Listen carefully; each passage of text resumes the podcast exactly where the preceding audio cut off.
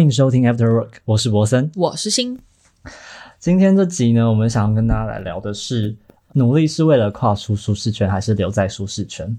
首先的话，我觉得我们可以来定义一下，你觉得什么是舒适圈？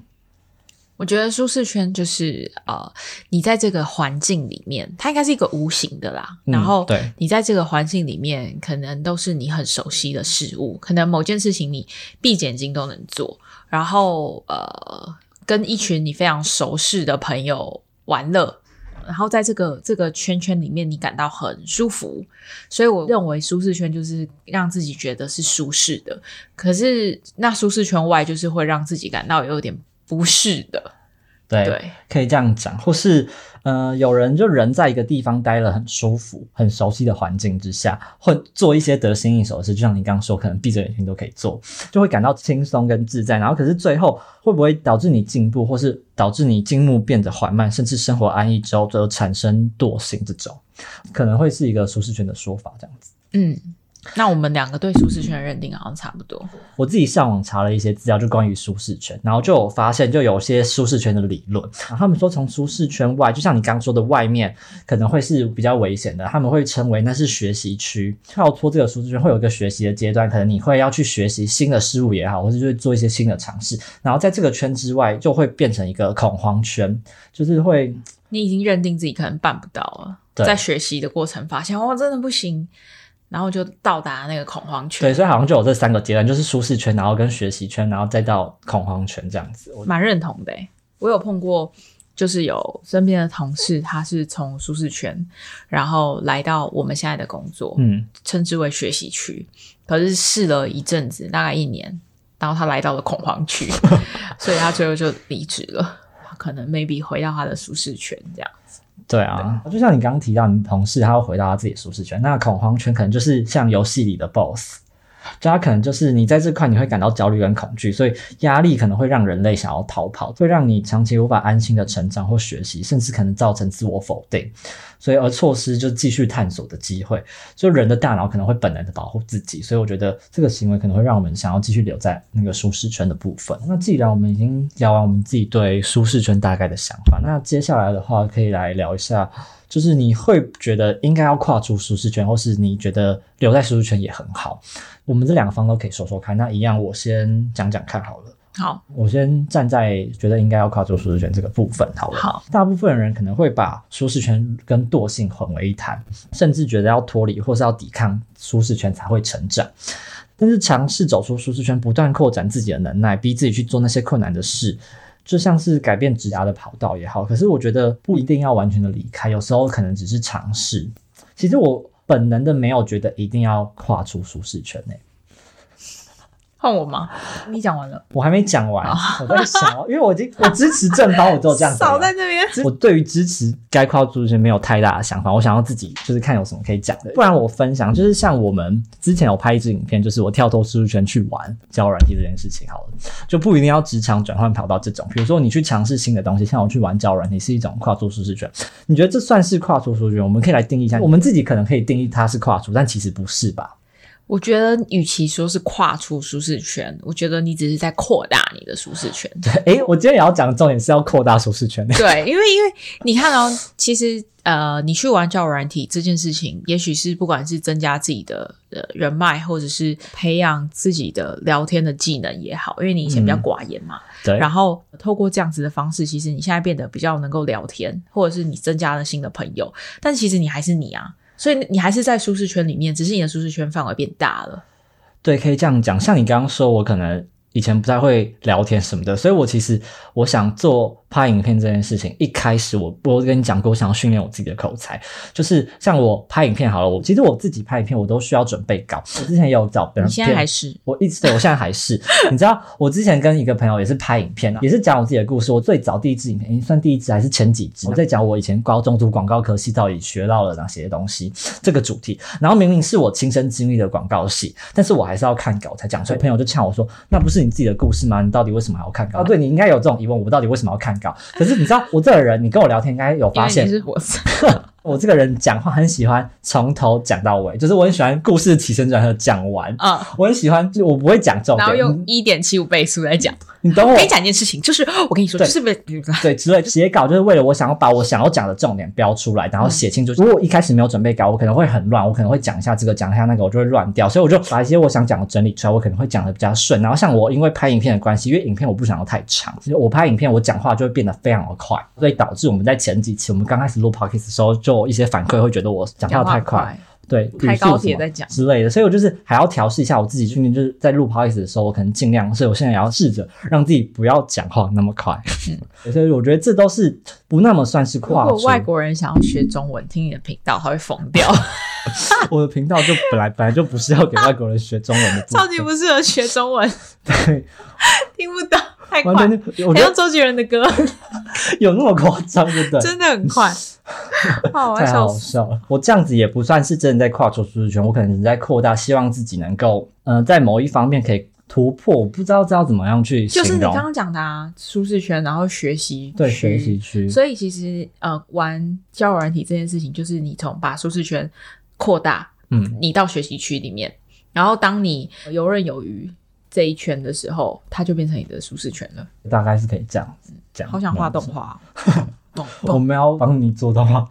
那你自己有没有对于你觉得要跨出舒适圈的想法是什么？呃我觉得现在的我就是是在学习区里面。嗯如果以工作这件事情来讲的话，因为我是两年前决定要当业务嘛，我以前也没做过业务，就真的是业务职业这件事情，所以呃，两年前决定要扩大舒适圈这件事情。嗯，到现在，我觉得我还是在学习区里面，我不敢说我现在是在舒适圈，可能这个学习区变得比较没那么厚，是。变得薄一点，然后舒适圈变得再大一点，可能这么说，但是还是不完全的是在一个舒适圈里面，因为我还是常常会因为沟通或者是要跟客户呃交手这件事情感到不舒服。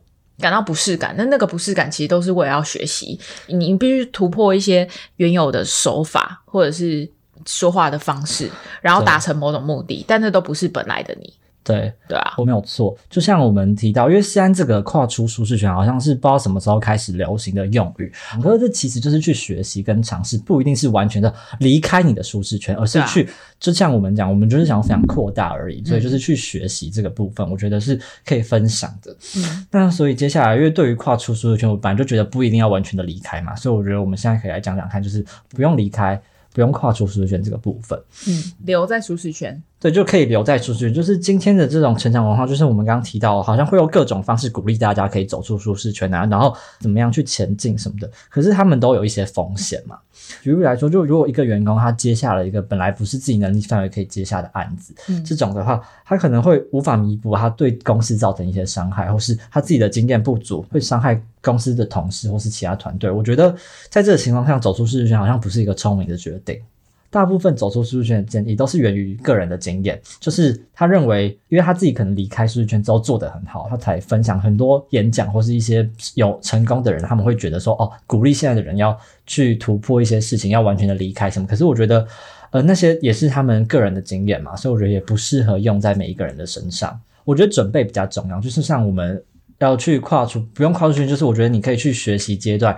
我我这里分享一个，就是我自己有在追踪的 KOL 好了，就是他自己有分享，因为他本来也是在一间公司上班的员工，但是他后来就是拍影片，然后红之后就变成了一个网红 KOL 这个职业。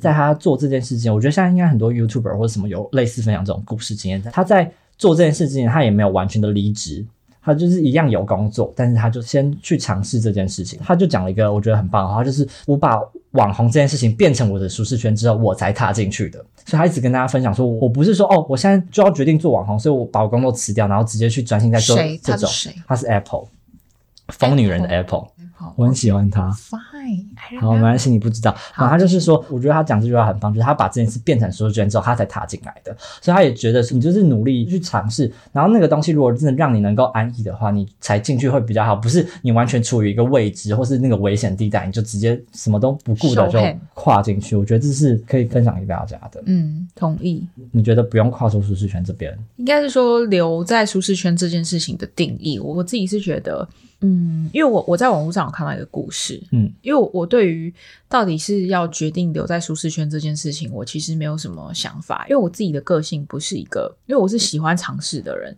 所以我并没有一直待在同一个模式对做一样差不多的事情。我可能你看，像我从过去呃户外活动、爬嗯山到山铁。然后露营，然后到现在我完全的是以可能工作为主，或者是是做一些比较室内活动，像是画画这种事情。就是其实对我来讲，每一个阶段的我都是一直在尝试去扩大我的舒适圈，在那个学习区里面做。但我也不敢说，比如说我把爬山这件事情做到好像呃。多厉害！我爬得多高，或者什么？其实很多人都，只要你有体能，都可以做这件事情。只要你敢走出去，所以留在舒适圈这件事情，在我的观念里面比较难，比较难跟大家分享。所以我就上网找了个故事，就看到他说有一个保险员，他从一开始也是没有什么样的业务技巧，嗯也没有相关的专业知识，然后开始，诶，他开始不断的努力去钻研之后，可能前辈都以为这个菜鸟应该就跟其他人一样，很快的就会放弃了，就没想到他撑下来了，然后也做得不错，所以他在国内的保险业务做了一个还不错的成绩。但他还没有到飞黄腾达，比如说做到可能主管级或者是多高的阶位，他就决定要去挑战海外的保险，然后他就毅然决然的辞去了国内保险的工作，然后开始做海外。海外发现那又是另外一个博大精深，他他可能又又是不一样的层次、不一样的产品，然后他还要兼顾语言能力，所以他决定他要回来。但当他回到国内，等于是他的学习区挑战没有成功嘛，所以他又回到了他的舒适圈，对国内保险。但这时候才发现，国内保险的整个交易形态也改变了。对，然后他又要从当初菜鸟一样重新开始做起，嗯所以你说人到底是所谓的舒适圈到底是什么？我们有没有定义好？你真的以为你做到了，其实只有六十分，你就以为你自己做到八十分，可以再往上跳了吗？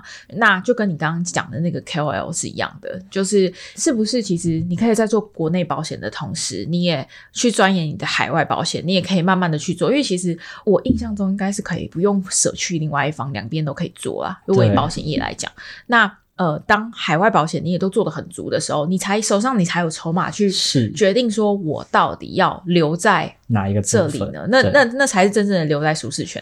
所以我是以工作角度看待这件事情。如果是用留或者是跨出去或者是扩大，我个人是想法是这样啦，就是真的能留在舒适圈的人寥寥无几。因为我们到底有没有在舒适圈，其实我们也不一定真的知道。或者应该说，我们都觉得我们自己是舒适圈，我们才愿意继续留在这里。对，但其实我们都还没有到真的把那个学习区变成舒适圈的时候。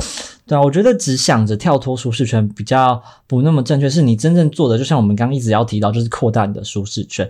就像现在很多人做，很多人原本有自己的工作，我觉得应该现在这个时代都可以，是因为很多人都是斜杠嘛。就是你自己应该要是，虽然那可能看起来像是一种跳脱舒适圈，但是我觉得那都是在学习或尝试。你当然是先保有你稳定可以支撑你生活的工具，然后你去做一些新的尝试，而你自己去平衡哪一边你比较觉得更舒适，或是你更愿意投入去做的话，你再跳进去，或是你在你一样继续享有两边都没有关系。我觉得这就是你自己可以去选择的一个状态，最终都会形成一个那是你自在可以在那个环境底下生存也好，我觉得是一件可以去做的事情。跳脱舒适圈的人常常没有讲清楚什么是舒适圈嘛，我们刚刚也有提到，就是为什么今天的舒适就是昨天的陌生，或是这是一个无限循环，或是根本不存在跳脱的可能性，就是时间轴的方向它是往前进，然后我们可能从一个陌生变成舒适，然后进入自在，可是。它可能会变成循环嘛，就像你刚刚讲，它可能又变成一个新的尝试，又变成陌生，然后我们要再重来一次。对我觉得它就是一个这样的状态，所以跳脱好像是一个假的议题，就是更健康的思考就是扩大。反正我们今天重点就是要讲扩大，就是扩大啊，对就是把你的舒适圈变大，往学习区发展，然后学习区因为你的游刃有余，它就从学习区变成了舒适圈，所以你的舒适圈就变大了，然后你再往外撑就是学习区，然后又再重新开始一个循环。可是当你遇到很痛苦，它就会是什么？恐慌区。但我希望大家就是到了那个恐慌区，还是有人可以想办法把它克服的啦，对吧、一旦你跨越了，你基本上等同于跨越那个学习区，嗯，然后成为你的舒适圈。对，我觉得这些想法蛮不错的。不然我分享，像你刚刚说，你其实不是一个很会留在你自己的那个舒适圈同一个模式同一个模式的状态下，因为其实我也是嘛，就我们都在做一些尝试，但这样的尝试都是在扩大我们的舒适圈而已。你说你之前从你登山什么的，然后你也换了你现在的业务的工作嘛？我觉得都是一个蛮大的挑战。然后你把它变成了你某一部分的学习缺点好，然后慢慢的让它越来越舒适，我觉得也是一个可以值得学习的地方。你记不记得你有一集，好像第一集还是第二集，你有讲说，就是有时候一个人在做的一件事情，你社群上面所表现出来的样子，会代表你的轮廓，会让人家帮你在你身上贴上标签。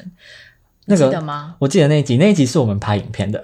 哦，拍影片的。对对，那呃。因为以前的我，就是你在我 IG 上面会看到的，全部都是爬山，嗯，或者出去玩，嗯，但是都是户外的。是，然后，但这这一两年，其实我已经慢慢就是在转变，但但就会开始可能有在那个时间点认识我的人，他们就会觉得，你为什么不爬山了？嗯然后你为什么不不运动了？你现在是不是只是一个可能讲比较难听一点，就是都市女孩？但其实我觉得每一个的自己其实都没有不好，因为在我们这个年纪，我们都没有三十岁，对，在这么精华的年纪，其实就是一直要去不断的尝试的去做一些就不同的阶段，对，因为你没有包袱啊，对，你没有有家庭要特别去兼顾，然后你也很自由，你也没有婚姻关系，没有任何很多或者是经济的束缚等等的，嗯。所以这时候的你，你要爬山也好。你要突然改成去下围棋，我只是假设，就是嗯你你有很多户外的你，但是你也有很多静态的你。对那每一个你其实都是自己，没有因为说我做这件事情，所以我就要永远往后三十年、五十年，我都要被定义成我是一个很爱爬山的人。对，我觉得这样子的，这样子对我来讲是没有突破的。嗯，所以其实以我现在的状态，坦白说，我很喜欢我现在的自己，而且我也慢慢接受了。因为我会在我在过去一两年，也有因为别人的声音，觉得说我不再爬山了，我好像就不能代表我曾经喜欢过登山这件事情。但其实不是，我只是因为我更有目标，嗯更有方向的去做更多不同面向的自己去做尝试。我自己的想法是这样，所以我想跟各位听众说，请说。我想跟各位听众说，就是没有所谓什么跨出舒适圈啦，或者是留在舒适圈或怎么样，其实就是你想做什么事情你就去做。当你把那件事情做到是你真的是很满意的，你很喜欢的，那那就是那它自然而然会形成一个，一个圈，然后对那就是你自己的一部分。我们就不要用舒适圈去框住对啊，这件事，就是就是你对很多面向的你。对，就是因为人是立体的嘛，所以我觉得那就是每个人的不同面向。那我现在自己的状态，我觉得我也是，就像你说，我们就只是在扩大跟尝试。就像我当初接下我现在这份工作，因为我其实从来我只是兴趣，所以我也是因为这个兴趣而得到了这个工作机会。当初我得到这个工作机会，我也想说，哦，好难得。就是终于我可以把这件事情好像真的变成工作，因为其实你看我拍影片剪接这件事情，我完全没有赚到钱嘛。突然这件事情可以变成我的工作的时候，我就觉得哦，好像可以去尝试看看。所以我现在也是在所谓的学习圈的阶段，然后再做一些不一样的尝试。我觉得都是我们想要分享给听众的部分。我觉得我们真的很棒。好，今天的歌曲是什么等一下，等一下，我做一个 ending 啦，？We are so good。还没还没 ending。哎，你有看家庭教室吗？没有家庭教室，家庭教师以前有个动画动漫，没有。家庭教师，好吗？我以前的时间都会拿来读书，才怪。我都听不下去，我要怎么 ending 呢？其实刚刚的 ending 应该就可以了吧？我觉得刚刚的 ending 很好啊，好就其实我们就是在呼吁，其实很多的，比如说你每天都是朝九晚五的在工作，但你可以去做一些不同的尝试，不见得做这件事情好像就一定是一定是我不喜欢现在这件事情，可能它也是你的一部分。对，不一定是不安于现况，或是我们不安于现况也没有关系，我们就是去改变它就好。对，所以，我们今天想要分享的重点应该是说，不一定要去局限于你跨不跨出舒适圈，或者你留不留在舒适圈这个部分，而是你有什么想做的事情，就是鼓励大家去做。对，那最后呢，今天想要分享的歌叫《It Will Be Fine in the End》。It will be fine in the end。天哪，我说 It will be fine in the end. 好，反正就是这首歌 It 就是 fine in the end. It will be fine in the end. 现在是讲英文教学，好，You will be fine in the end，就是希望大家最后我们都可以找到我们最终最享受或是最能够停留，呃，不是停留，反正最自在的那种生活的状态去做你想做的事情就好了。那送这首给大家，我们下次见啦，拜拜拜。Thank you.